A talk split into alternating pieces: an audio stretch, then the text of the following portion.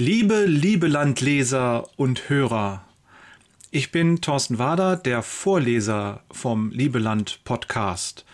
Und ich lese die Texte von Jörg Peters, die in den Liebeland Newslettern veröffentlicht werden.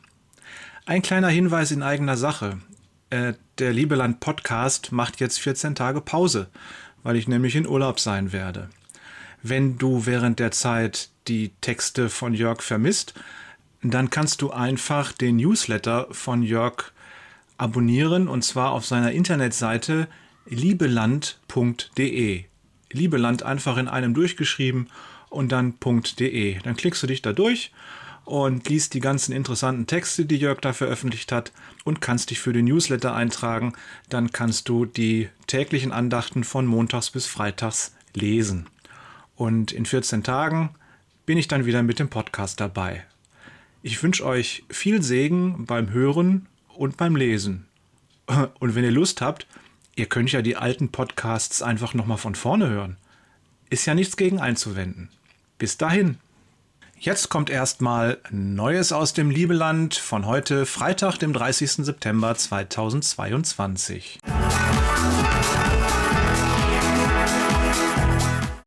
Jesus gewinnt.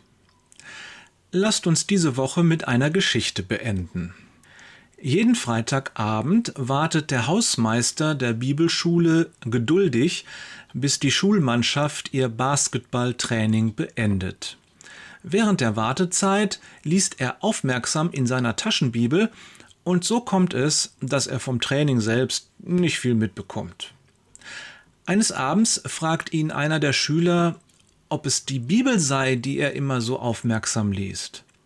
Der Hausmeister bejaht dies und der Schüler fragt, welches Buch lesen Sie denn gerade? Die Offenbarung, sagt der Hausmeister. Oh, ist der Schüler erstaunt.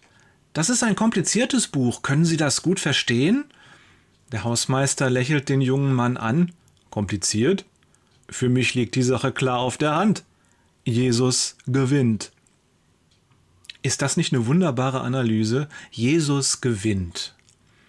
Und wir als seine Kinder gewinnen auch. Daran gibt es keinen Zweifel. Wir sind Bürger des Himmels und Gott ist unser Vater. Unser ganzes Leben dürfen und sollen wir mit dieser Gewissheit leben. Jesus gewinnt. Er hat schon gewonnen und er wird wiederkommen. Offenbarung 22, Vers 20 steht, der, der sich für die Wahrheit aller dieser Dinge verbirgt, sagt, ja, ich komme bald. Und wir sagen, Amen, ja, komm, Herr Jesus. Während ich diese Worte schreibe, spielt Spotify gerade ein gechilltes Classical von Johann Pachelbel mit drei Violinen. Und das ist so wunderschön, dass mir beim Schreiben die Tränen kommen. Dabei ist es nur ein akustischer und zudem winzig kleiner Vorgeschmack darauf, wie es sein wird, wenn Jesus kommt, wenn er da ist, wenn er vor uns steht, wenn er uns in die Augen sieht. Es wird unfassbar schön sein. Die Erwartung und die Hoffnung auf die Wiederkunft Christi möge unser täglich Gebet sein. Das gibt Kraft und Ausdauer und stärkt den Glauben jeden Tag neu. Hab ein gesegnetes Wochenende.